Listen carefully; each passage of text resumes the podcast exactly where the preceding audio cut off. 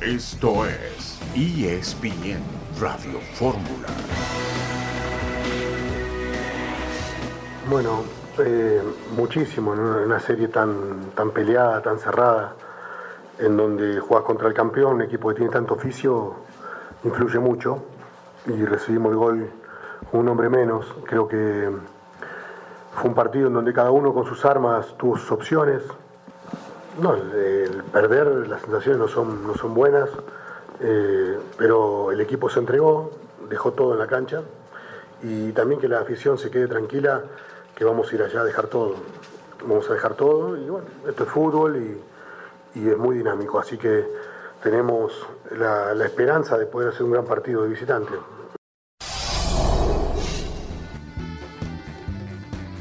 Un equipo con oficio, eso es Tigres, como bien establece Antonio Mohamed, el técnico de los Pumas, que perdieron ante los Tigres el día de ayer en el Pedregal. Habló Jardiné, por otra parte, en la serie entre América y San Luis, que está definida después de que el América hizo trizas al equipo de San Luis. En la Copa América, el grupo de México es asequible con Ecuador, Venezuela y Jamaica.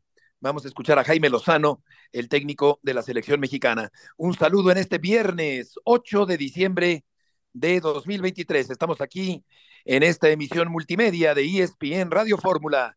Rafael Puente, buenas tardes. Hola, ¿qué tal, Beto? ¿Cómo estás? Buenas tardes. Un gusto saludarte, como siempre, igual a todo el auditorio.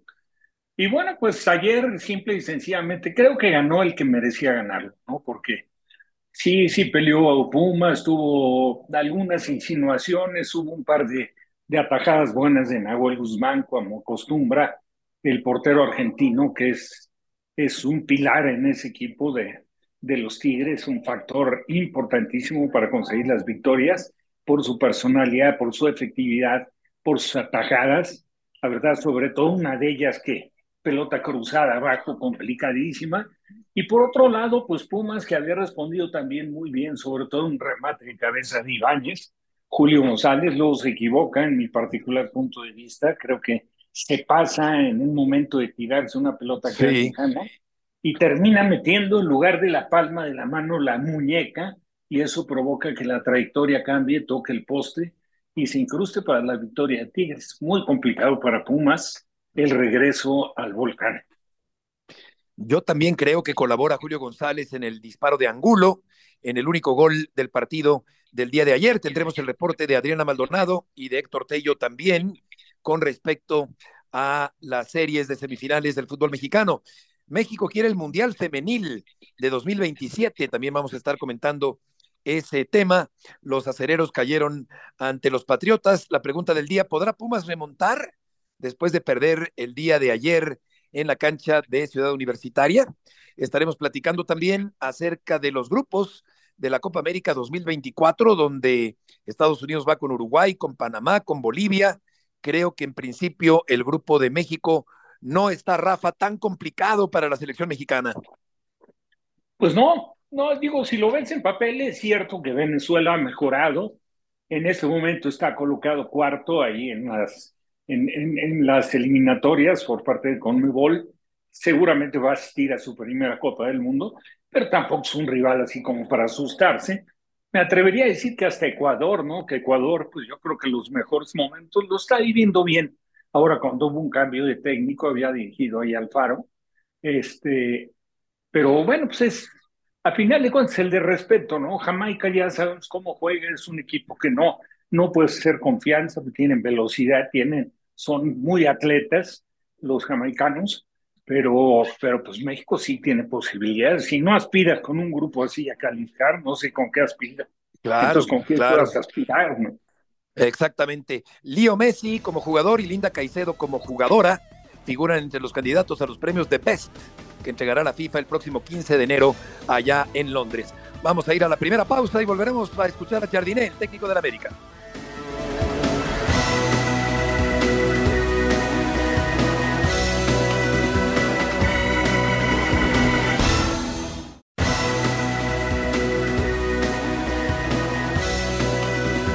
Regreso en esta tarde en ESPN Radio Fórmula. Chelis, gusto en saludarte.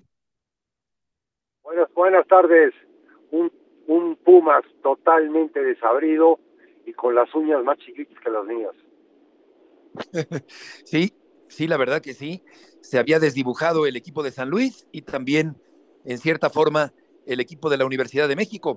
Más partidos sin perder en el Estadio Azteca. Fernando Ortiz tuvo 22 al hilo sin perder, pero no fue campeón. Solari, 18 partidos sin perder consecutivos en el Azteca y no fue campeón. Bueno, no son consecutivos, perdón, pero 18 sin perder. Miguel Herrera, 18 y 13, y sí fue campeón. La Volpe tuvo 12 partidos sin perder en el Estadio Azteca y tampoco fue campeón. Y vamos a ver a Jardiné si con 11 partidos ganados en el Estadio Azteca logra ser campeón del fútbol mexicano. Por lo pronto creo que está ganada la serie. Eh, y habrá que ver, Rafa, si descansa jugadores Jardiné en el partido frente al San Luis el día de mañana. Pues mira, yo, no sé, ¿no? Es, cada, quien tendrá su punto de vista. Para mí, eh, la inercia que había perdido América y que se demostró en los dos partidos contra León, porque ya lo habíamos comentado, no se comparte el punto de vista Chelis, aprovecho para mandar un abrazo también. El, el, el América estuvo, estimamos más o menos un 20-25% por debajo del nivel que había tenido en el torneo, en los partidos que enfrentó a León, sufriendo de repente de más en el segundo partido como local, sobre todo toda la primera parte, donde bien pudo haberse puesto adelante León, pero bueno, terminó venciendo a América merecidamente, se instaló para, para visitar a, a San Luis y lo aplastó materialmente. Contó un poco con la colaboración de todo, ¿no? Porque yo creo que sí influye el gol tan tempranero, influye mucho el funcionamiento, que eso es lo que más influye, que tuvo América, que volvió al nivel que había perdido, insisto, en esos dos partidos frente a León. Y por otro lado, errores del portero Sánchez, ¿no? Terminaron por, por, por tener un resultado aplastante. Ahora, yo pienso, Beto y Chelis, que sería bueno que América, por lo menos por respeto y por muchas cosas, arrancara el primer partido, pues prácticamente con lo que tiene contemplado para enfrentar, que seguramente será Tigres o Pumas, yo creo que será Tigres. El primer tiempo, ¿no? El desarrollo del partido, pues a lo mejor estar haciendo algunos ajustes como lo acostumbra hacer Jardiné casi todo el torneo, algunas veces obligado por lesiones y otras simplemente por darle rotación a su plantilla. Sí, yo creo que eh, seguramente habrá cambios. Fue el mejor partido del América en todo el torneo. El San Luis no compitió. Eh, yo creo que el San Luis fue decepcionante, muy inferior no tuvo idea, ni la menor idea, ni la más remota idea de cómo enfrentar al América.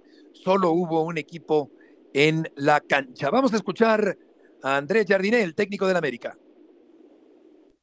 Conversamos mucho con todos los días con, con Santiago, con, con Diego, que, que son las personas, los directivos más cerca de nosotros diariamente en la cancha y creo que representan el pensamiento de, de la dirección eh, más alta del club.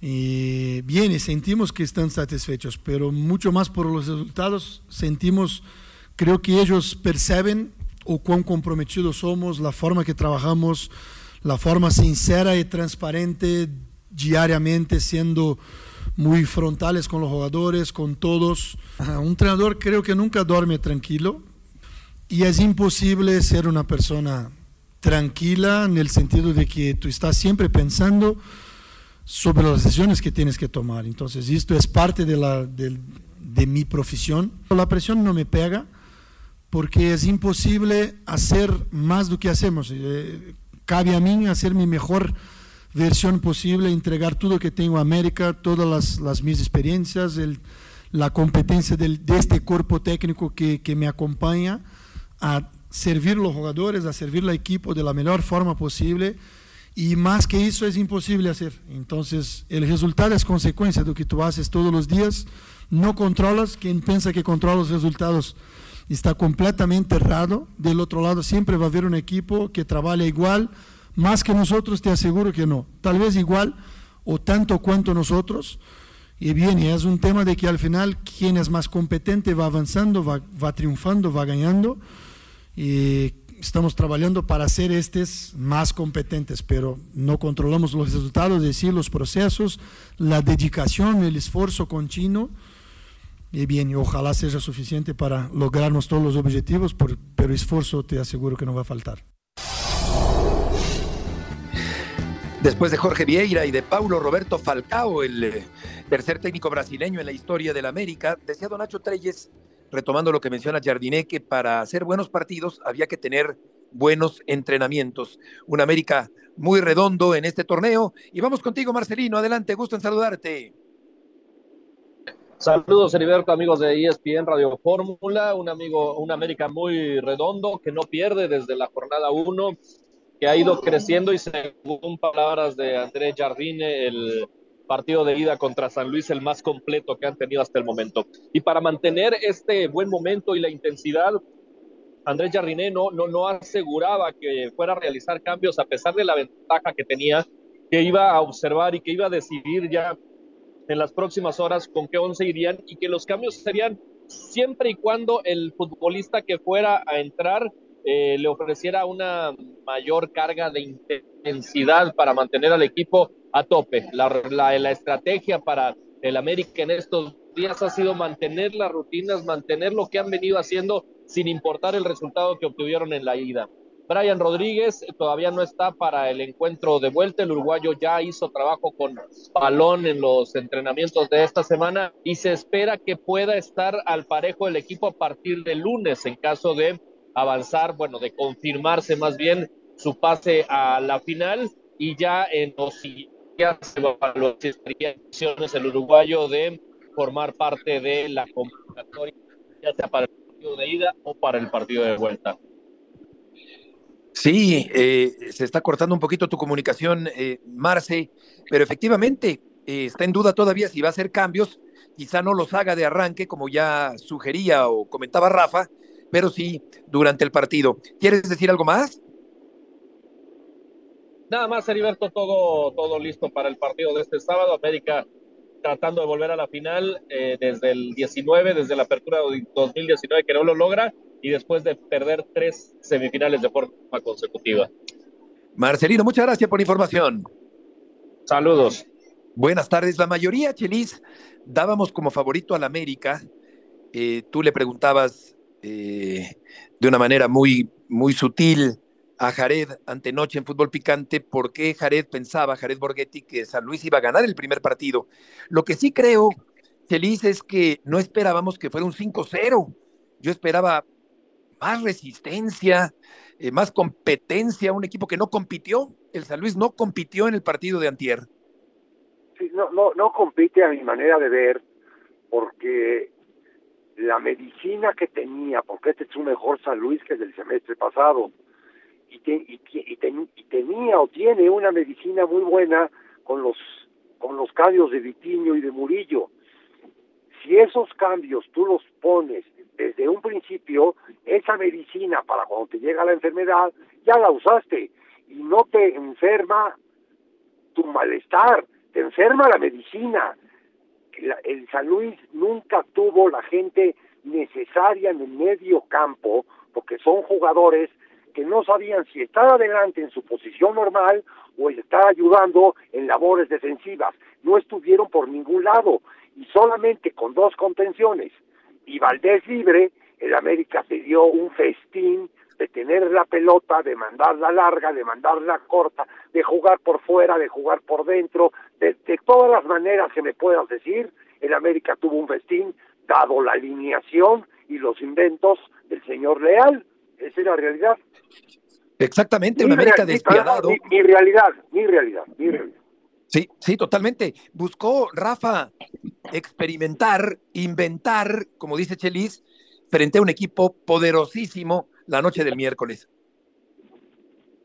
Lo empezó a intentar y ayer comentábamos brevemente ahí en algún espacio de picantero, no al aire, con, con Chelis también, que, que, había perdido nivel del equipo de San Luis, que tuvo muy buen inicio, sorprendiendo a propios y extraños. Luego cayó en una racha en la parte final del torneo, casi, casi de, Ayer se contabilizaban, me parece que de, de 10 partidos tuvo 8 derrotas. O siete derrotas, eh, dos victorias y un empate, o un empate y dos victorias, pues eso te habla de que el equipo había venido abajo y empezó a experimentar pues, un poco de cara a la lilla, ¿no? Ahí cuando, cuando de repente hizo ahí unos cambios un tanto ilógicos. A mí me parecía un error desde el día que, que consiguieron pasar en el play-in, que dejaron fuera este, a quien fuera Santo, ¿no? León. Sí. A León, no, a León. No, a León, que León, a mí me pareció, León jugó contra Santos. De acuerdo, me, me, pareció, me parecía ilógico quedarse sin Bonatini como eje de ataque por lo, por lo, por lo que representa un centro delantero de alguien, por todo lo importante que fue ese centro delantero en el torneo para, para San Luis. Y ahí le, le resultó, pero le resultó, porque se encontró una jugada de contragolpe que incluso se había recuperado eh, no, esto ya fue contra Monterrey Gallardo, y Gallardo le saca la pelota a, a, este, a Murillo, y en su afán de seguir con el recorrido termina poniéndose la de pared a, a, al brasileño que hace una mague y muy bien define el lado izquierdo. Vamos al corte, Rafa. Entonces, yo, yo creo que ahí se equivoca y luego quiere experimentar lo mismo con América, pero era otro equipo el que tenía enfrente. Sí. Qué decepción de equipo el San Luis. Vamos a una pausa y volveremos enseguida con Tigres y Pumas.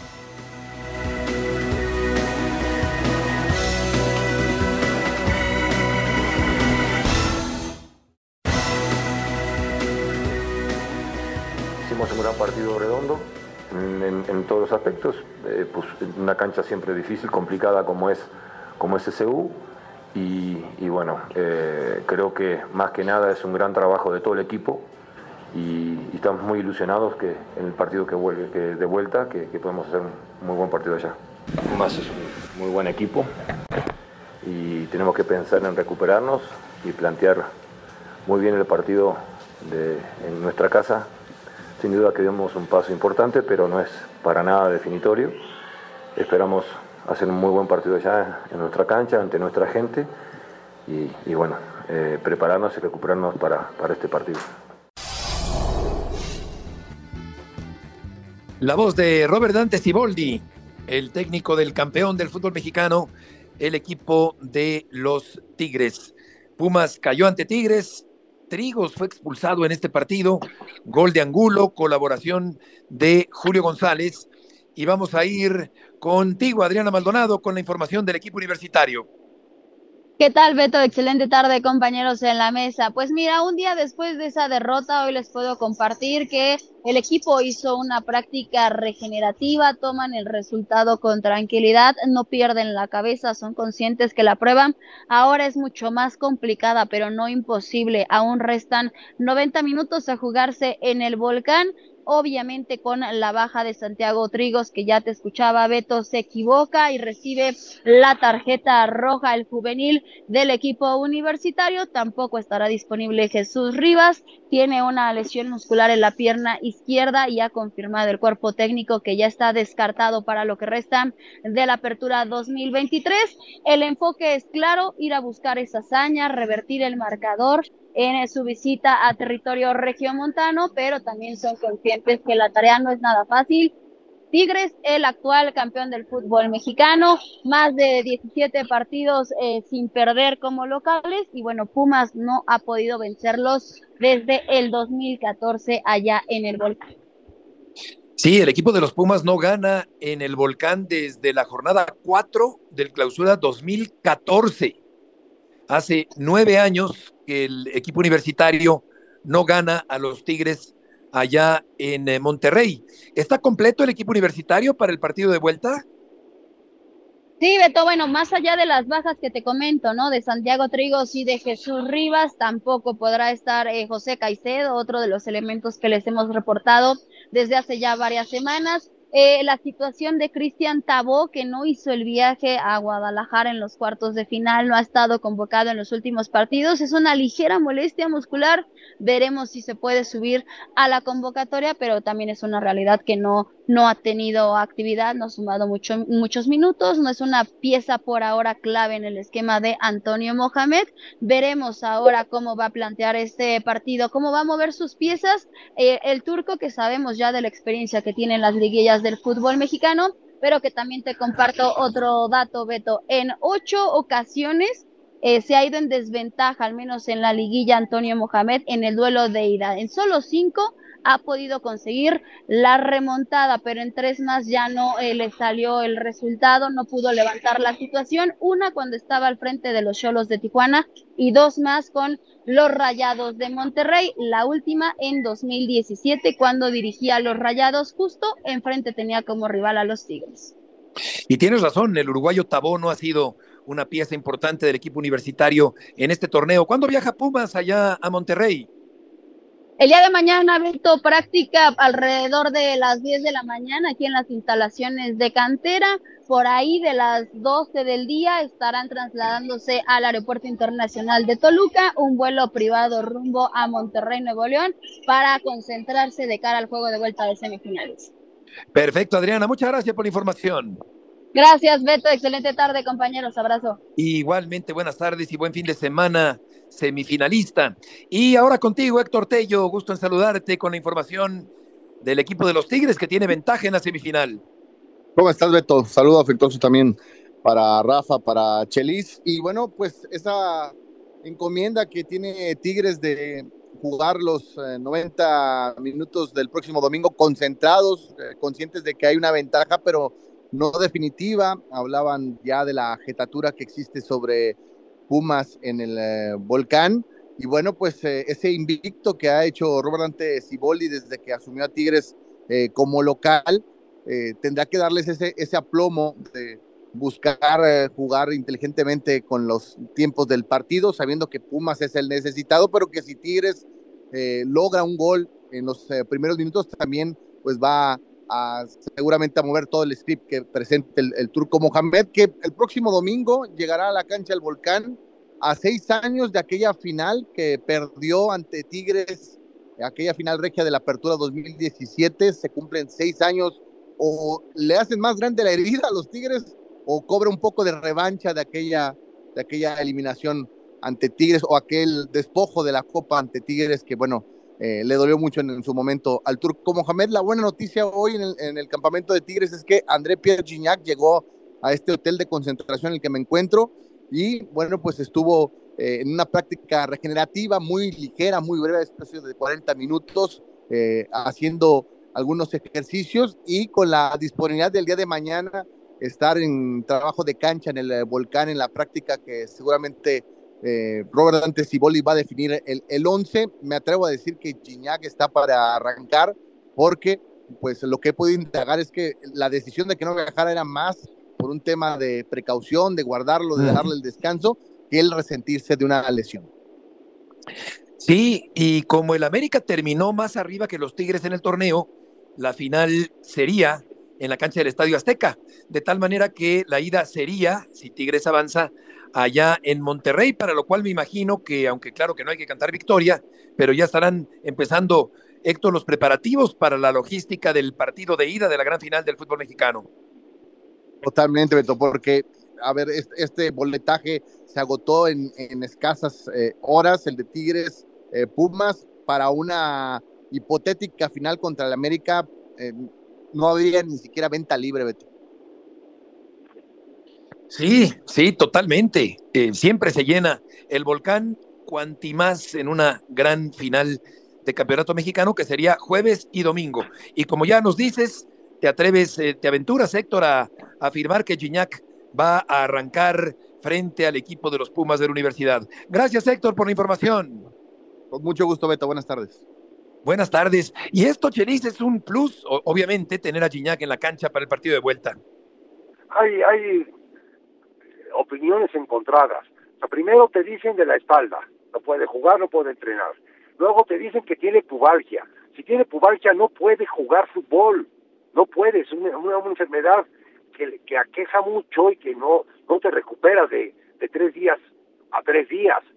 Y entonces viene la cosa del gol 200, viene la cosa de que el, entrenador ya se dio cuenta que su equipo es más dinámico con el otro centro delantero, o sea, es, es cada, cada enlace sale una nueva versión del caso Guiñac.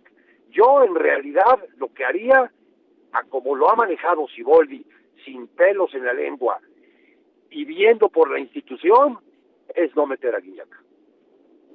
Fíjate, porque lo saca cuando lo tiene que sacar, no, no se ha tentado el corazón para sacarlo de cambio en algunos partidos. El caso de Ibáñez, que jugó ayer y lo hizo otra vez muy bien, eh, aquel, aquel remate acrobático del pasado fin de semana, esa media tijera, creo que no es una chilena como tal. Y por otra parte, Rafa, ayer con ese remate de cabeza de Nico Ibáñez extraordinario, que saca de una manera formidable el portero Julio González, pero Ibáñez ha respondido cuando se le ha convocado.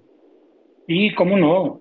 Bueno, si en su trayectoria en México ha sido brillantísima, ¿eh? desde que llegó con el Caxa, luego en San Luis, este, naturalmente que, que en Tigres, digo, teniendo la figura de Guiñac delante y que no han apostado, y, y, Pachuca, naturalmente, y no han apostado por jugar con dos delanteros, pero ya lo quisiera cualquier equipo como centro delantero Ibáñez. Todavía en este partido, antes del remate de cabeza que hace un atajadón Julio González, hace esa, ese remate así medio de media, eh, pues un poco más alto que una volea, podríamos decir media tijera, y, la revienta en el poste izquierdo, ¿no? De la portería de González, a punto estuvo de abrir ahí el marcador. O sea, es, es, es un jugador que eh, a mí me parece que te da la garantía de, de no tener que que exponer demasiado a Guiñac, ¿no? Lo de Guiñac, hay diferentes versiones, la más aparentemente la más fidedigna es que tiene un problema de pubalgia y tú sabes perfecto, Beto y Chelis, esa lesión es complicadísima, ¿eh? Esa lesión es, es de lesiones medio ocultas que aparentemente sientas bien, pero en el mínimo esfuerzo vuelve a aparecer y termina, termina por llevarte al quirófano. ¿no? Sí, sí, eh, tarda mucho, tarda mucho un futbolista en sanar de la, de la pubalgia. Eh, fíjate que Nico Ibáñez nació en un eh, pueblo en Argentina que tiene un nombre muy curioso, Venado Tuerto, allá en Argentina. 29 años, jugador rendidor, con corpulencia, con fortaleza física, no tan alto, pero es un goleador nato. Y la verdad es que cuando se le requiere, da buenos partidos. Y ahí está la incógnita si arrancará Gignac. Nos dice Héctor Tello Chelis que está ya en posición de arrancar, pero vamos a ver si, como tú dices, si Boldi en un momento dado lo mantiene fuera y lo mete en algún momento del partido y después, claro, pensando en la gran final. Está, haciendo una muy buena liguilla el señor Siboldi. Ayer, ayer vuelve a sorprender con la entrada de, de, de, poniéndolo junto a Gorriarán y pensando, por lo menos yo, que iba a jugar con tres recuperadores y no, o se quedaba Ligón o se quedaba Gorriarán, el equipo atacó cuando debería atacar, sigue estando eh, incisivo eh, el muchacho este de la América, que se fue su nombre, y Córdoba. Eh, Córdoba. Córdoba. No, no, no, Laines. Laines y Córdoba. Ah, La verdad, la verdad. Sí, también, americanista. Vamos al corte, Perfectamente manejado el equipo. Si mete a Guiñac es porque es lo mejor para el equipo, no lo mejor para Guiñac como había sucedido. Volveremos enseguida con el sorteo de la Copa América y el reporte de Mauricio Imay.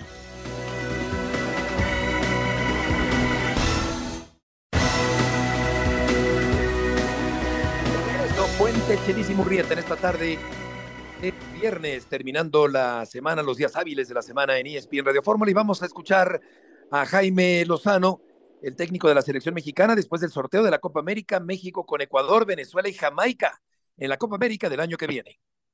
Creo que un grupo muy, muy parejo. Yo lo veo muy parejo con cuatro selecciones que, que tienen la posibilidad de estar en la siguiente ronda. Venezuela, Ecuador son selecciones que están haciendo muy bien las cosas, no de, no de ahora este semestre, sino de hace tiempo. Cuarto y quinto lugar de la eliminatoria mundialista.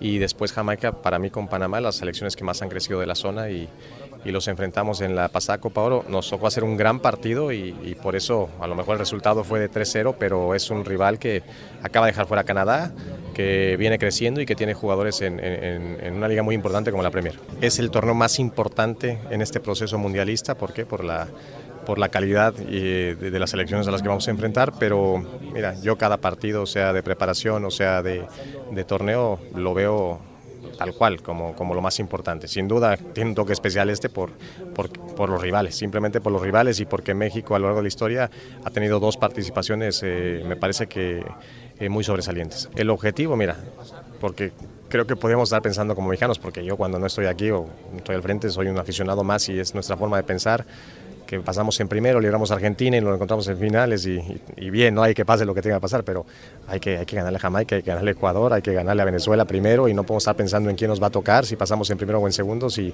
si no avanzamos de grupos. Entonces yo me quiero enfocar mucho en, en cada uno de los primeros partidos y después seguir avanzando lo más posible, a hacer historia con esta selección. Sí, en eso tiene razón Jaime Lozano, hay que ir paso a paso con la selección mexicana en esta Copa América. Dice que el grupo es parejo, este grupo de la selección mexicana en la Copa América del año que viene.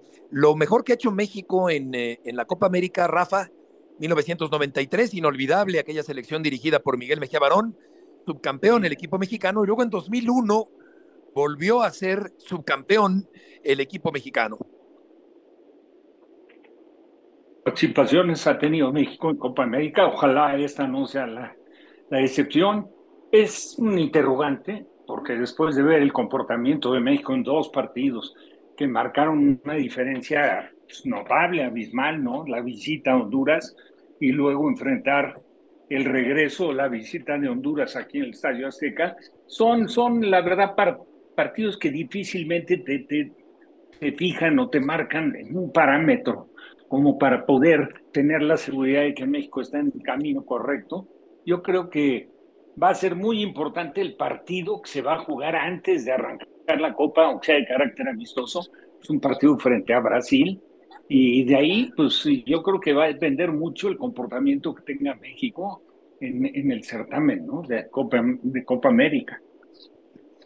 Sí, en, en 2001 perdió 1-0 con el gol de Iván Ramiro Córdoba contra Colombia. Ese equipo lo dirigía en la gran final Javier Aguirre en el 93, aquel partido frente al equipo de Argentina, donde el único gol de México lo marca de penalti Benjamín Galindo, el maestro Benjamín Galindo, uno de los mejores futbolistas que ha dado este país en las últimas décadas. Vamos contigo, Mau, Mauricio Imay, con el reporte de este sorteo de la Copa América. Abrazo para todos desde Miami. La selección mexicana quedó en el grupo B junto a Venezuela, junto a la selección de Jamaica y también con la selección de Ecuador.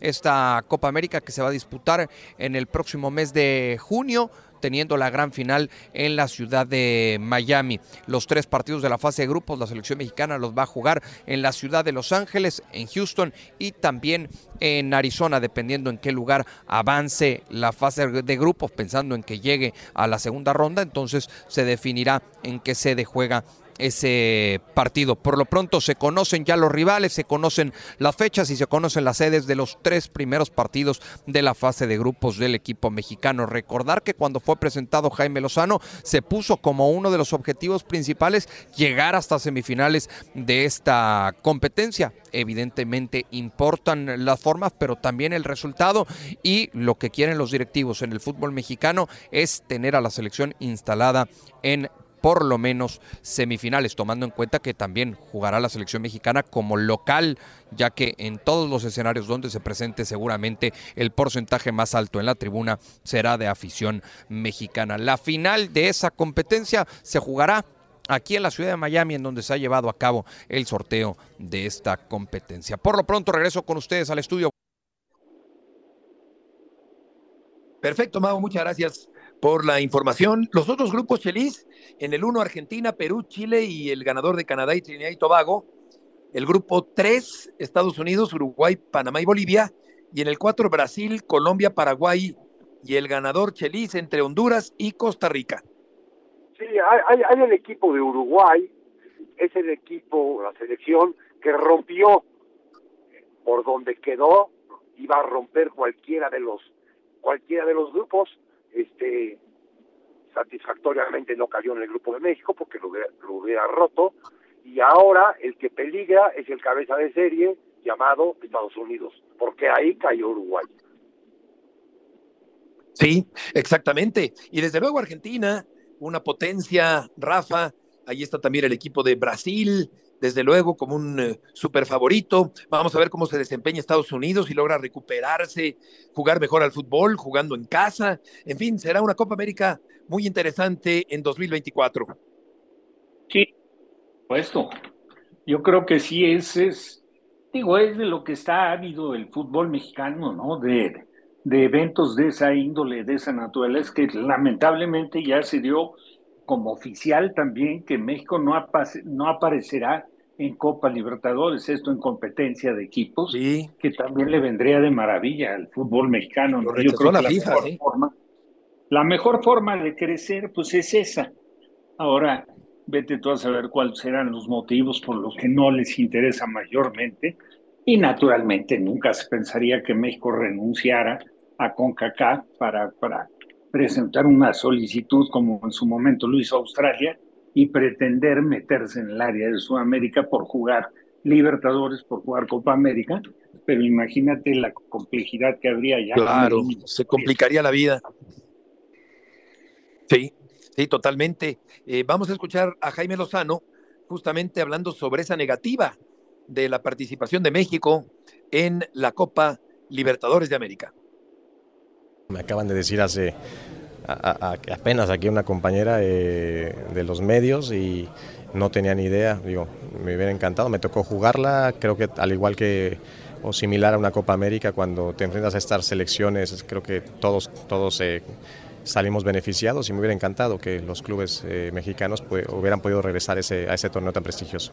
Pues bueno, es otro fútbol, es enfrentarte, eh, salir, salir de, de tu zona de confort, de, lo que normalmente eh, vives, de lo que, de lo que tienes eh, a tu alcance, ir a Sudamérica, que no es nada fácil jugar, así como decimos que con CACAF no es fácil, pues Sudamérica tiene también su toque de, de, dificultad, entonces me hubiera gustado, te digo, me tocó como jugador, es un gran torneo, eh, crecimos mucho en, ese momento y aprendimos mucho y es lo que hubiera esperado de los equipos de México. Sí, de hecho, el grado de dificultad aumenta en Conmebol en comparación con CONCACAF. Decía Víctor Montigliani que es la competencia, el camino para el Mundial de Clubes de la FIFA, de tal manera que se rechaza, eh, FIFA y CONCACAF rechazan a México en la Copa Libertadores de América, lo cual, claro que hubiera sido un buen paso también para seguir creciendo Chelis en el fútbol mexicano. traen una unión muy grande con CACAF, México y Estados Unidos, con estos torneos que están haciendo, con, con el Mundial que se avecina, al que menos le conviene ahorita es a la CONCACAF, porque necesita a sus dos aliados, que es Estados Unidos y México. Y la declaración la dice CONCACAF agarrándose de lo que dijo FIFA. O sea, no es una determinación de CONCACAF, es una determinación de FIFA. En el momento en que México y Estados Unidos o este tridente, este amorío que traen entre los tres, tengan los derechos de televisión de la Copa Libertadores, pero por supuesto que México va a estar ahí. Sí, eh, ¿qué le conviene más, Rafa, a, México, la Leagues Cup o la Libertadores de América? Parece que, que es, es un nivel de, mayor calidad la del Libertadores de América y mucho mayor el grado de complejidad, ¿no? Para buscar los resultados por el ambiente que se genera afuera. Sabemos que México en la League Cup, pues la verdad es que los equipos mexicanos casi siempre cuentan con el apoyo del público porque asiste cualquier cantidad de, de aficionados mexicanos. En cambio, en, en Libertadores, naturalmente que no se presentaría esa, esa opción para México. Sí, sí, la verdad es que sí es una decisión dolorosa. Se acababa de enterar Jaime Lozano en el momento de dar esa declaración de que no estará en la Copa Libertadores y en cambio en la Copa América. ¿Tú crees, Rafa, que el, grupo de México es el más débil en la Copa América del año que viene? No el más débil porque no hay, no hay tan marcada diferencia. Por ejemplo, ha despertado de manera notable Uruguay, lo acabamos de ver con la dirección de, de Bielsa. Eh, Chile, Perú han venido a la baja. Eh, Bolivia nunca pudo recuperar lo que lo situó en aquel Mundial de Estados Unidos, donde estuvo en el partido inaugural. que yo creo que no tiene ese nivel competitivo. Paraguay me parece que, que viene también dando un poco de tumbos. Brasil y Argentina marcan la diferencia, ahora se les une. Y Venezuela, que ha sido la sorpresa, ¿no? Junto, no tan sorpresa Ecuador, siempre ha contado con un historial futbolístico mucho más fuerte que el de Venezuela. Entonces Venezuela lo veo. Pero lo de México, caray, o sea, a mí me parece accesible. ¿eh? O sea, definitivamente si te espanta el grupo que te tocó, estás perdido, ¿no? Sí, sí, sí, sí, sí, parece asequible. No fácil, pero sí asequible. Vamos a ir al, eh, a continuación a la información de, del Guadalajara porque ya tiene Jesús Bernal, gusto en saludarte, en la mira el refuerzo del eje del ataque, el Guadalajara, para el próximo torneo. Muy buena tarde aquí desde Guadalajara con unas chivas que ya comienzan a planear el próximo torneo con un Belko Paunovic que seguirá al frente de este equipo y que están vislumbrando los posibles refuerzos para la próxima temporada. Por el jugador que en estos momentos están negociando es por Memo Martínez, el jugador del equipo de Puebla, delantero que hizo 11 goles el semestre pasado, 10 en liga, 1 en liguilla, que ya estuvo en Guadalajara en 2017 y que ahora Chivas lo pretende. Ya pusieron una oferta sobre la mesa, ya hay una oferta del Guadalajara sobre la mesa del Puebla y están en eso, en el tema de la negociación y del estira y afloja para determinar si eh, podría convertirse en futbolista del Guadalajara. Dependerá básicamente de que Camoteros y Rojiblancos lleguen a un acuerdo en ese sentido. Con respecto a las bajas, por ahora está el tema de Irán Mier, que es el único oficial. Le buscan acomodo a varios jugadores, como Alexis Vega, como el Chapo Sánchez, eh, que pues probablemente no continúen o no van a continuar en el equipo para la próxima temporada. Es lo que tenemos desde Guadalajara. Regreso contigo al estudio. Saludos. Gracias, Jesús. Anoche, a Mauri Vergara y yo, en la Ciudad de México, presentamos el libro de Nelly Simón, de esta mujer esforzada y resiliente y ejemplar. Y efectivamente, Guillermo Martínez está en la mira del Guadalajara, un jugador corpulento que gana muchos balones por arriba, las gana todas por arriba es un buen goleador, no es nuevo, no es un novato, ya estuvo en el Guadalajara, hizo una gran temporada Chelis con el Puebla y todo parece indicar que regresa a las Chivas Rayadas del Guadalajara. Sí, va, va a regresar. Al Puebla le urge venderlo porque tiene es, es el modelo de negocio que tiene el Puebla, vender jugadores que hayan destacado. No tiene muchos que hayan destacado, entre el primer lugar es, es Martínez, con la condición en el precio que ya, ya tiene 28 años Martínez. Y entonces, yo, yo digo que los dos saldrían ganando a corto plazo. Puebla sacaría el dinero que siempre necesita de la venta de jugadores y Guadalajara aumentaría su potencial ofensivo porque Martínez es todo lo que dijiste, más es un jugador que te juega la espalda muy bien. Cierto, qué bueno que agregas esa otra virtud. Aprovecho que estoy con dos grandes aficionados a los toros como son Rafa y Chelis para subrayar la decisión de la segunda sala de la Suprema Corte de Justicia de la Nación por unanimidad. Cuatro jueces contra cero han determinado, Rafa, que regresa la tauromaquia a la capital de la República Mexicana. Oh, me encantó, estoy, la verdad, estoy encantado. ¿eh? Sabes perfectamente lo, lo que he sido toda mi vida y me parece que era por demás una arbitrariedad la que se había cometido y me encantó que haya sido con una votación de 4-0 y no fue de más porque ya no hubo más. Ya con eso tuvieron suficiente como para abrir de nueva cuenta las puertas. Pues de la Plaza México acabaron recientemente de cerrar la, el progreso de Guadalajara. Y bueno, pues esta situación que dé un margen de tranquilidad y un campo de acción o sea, todo lo que es el mundo taurino, que es estupendo. Claro, ¿qué opina Chelis de esta noticia? Que el arte, el arte tiene que vivir siempre.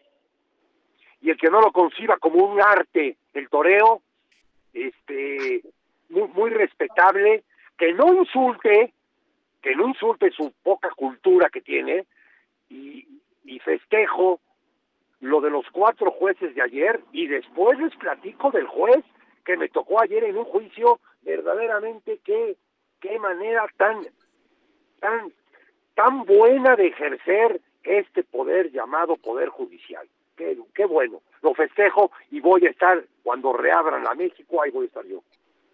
Buenísimo, buenísimo. Qué buenas palabras de Rafa y de Chelis con respecto a esta buena noticia para los que somos aficionados a los toros. Por otra parte, los Steelers cayeron en casa ante los Patriotas. Los Pistones buscan evitar su decimonovena derrota frente al Magic, pero sobre todo lo del fútbol americano, porque ha sido eh, un equipo de los acereros que el día de ayer ha tenido una actuación que no fue suficiente y termina por caer ante los Patriotas en esta semana 14 de la NFL. Vamos a ver qué ocurre con los Steelers en lo que resta de la temporada y por lo pronto también estaremos muy pendientes de todo lo que ocurra en, eh, en las semifinales del fútbol mexicano. Los acereros cayeron en semanas consecutivas ante Arizona y también perdieron ante los Patriotas, así que no les están rodando bien las cosas a los acereros de Pittsburgh, de los peores, dos de los peores equipos en la NFL. Y estamos llegando al final del programa en esta tarde. Gracias, Rafa. Chelis, buenas tardes y muy feliz fin de semana. Un abrazo, un abrazo, Beto. Rafa, perdón por no saludarte. Otro abrazo, Rafa. Un abrazo y felicidades a los dos y a todos los taurinos. Bien, bien dicho, Rafa. Buenas tardes. Hasta el lunes.